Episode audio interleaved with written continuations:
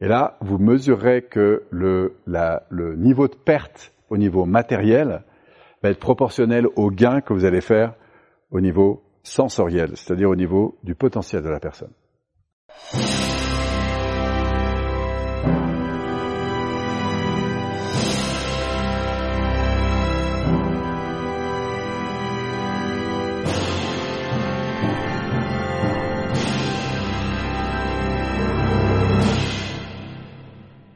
Il y a bien un truc qui est dans une abondance incroyable dans cet univers, c'est la considération, c'est l'amour finalement. Plus vous en consommez, plus vous l'augmentez. C'est comme les muscles, plus vous les sollicitez, plus ils augmentent. Plus vous allez commencer à avoir des choses positives autour de vous ou en vous, plus vous êtes dans un facteur incroyable d'observation d'éléments positifs.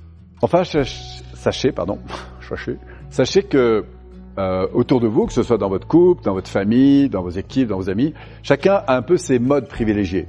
Tout le monde ne fonctionne pas ou carbure pas aux mêmes choses. Donc c'est intéressant d'observer autour de soi à quoi les gens sont plutôt sensibles. Enfin, sachez qu'un être humain, quel qu'il soit, va préférer des négatifs que rien du tout. Pour avoir passé quelques années dans des quartiers un peu difficiles, dans une phase où je me sentais pas forcément reconnu, si ce n'est par les conneries que je faisais, en l'occurrence euh, devant mes potes, bah c'est vrai que faire des conneries, pour vous en donner un exemple, j'étais capable de passer devant une maternelle et on l'a fait, et de casser toutes les vitres de la maternelle à coups de pierre, simplement parce que ça nous amusait en fait. On peut se dire, mais qu'est-ce qui passe dans la tête d'un genou pour faire ce genre de conneries quoi? On a besoin de stimulation. Et devant les potes, ça le fait de faire des conneries. Vous comprenez? Et ce qu'on s'aperçoit, c'est qu'un être humain, et c'est ce qui est souvent compliqué dans nos quartiers difficiles, c'est qu'on s'aperçoit que comme l'être humain n'est pas dans une dynamique constructive, ben, il a besoin de stimulation et il l'aura au moins de manière négative. Et vous allez voir tout à l'heure, on va rentrer dans notre psychologie interne et vous allez voir qu'on joue exactement le même scénario en fait. Et si on n'est pas capable de s'envoyer des marques d'attention positive, bah sachez que naturellement, on s'en envoie des négatives. Un être humain a environ besoin de 10 fois plus de marques d'attention positive pour aller chercher le meilleur de lui-même que de négatif.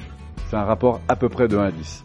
Ce qui veut dire que si vous voulez faire de vos parents les meilleurs parents, 10 fois plus de considération. Si vous voulez faire que vos enfants soient les meilleurs enfants, les champions, 10 fois plus de marques d'attention positive.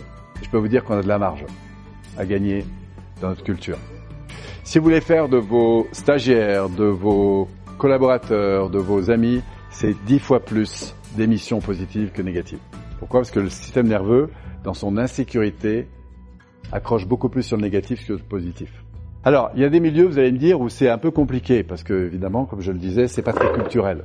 Alors, il y a un truc qui va donner de la puissance à vos marques d'attention. Il y a quatre points clés qu'on a repérés. Le fait, par exemple, qu'elles soient spécifiques. Si par exemple vous parlez à un jeune dans un quartier qui a peu l'habitude de recevoir des marques d'attention, s'il dit tiens, j'apprécie beaucoup ce que tu es en fait, il peut prendre ça comme une marque, quoi, qu'est-ce qu'il y a, tu fous de moi ou, tu vois?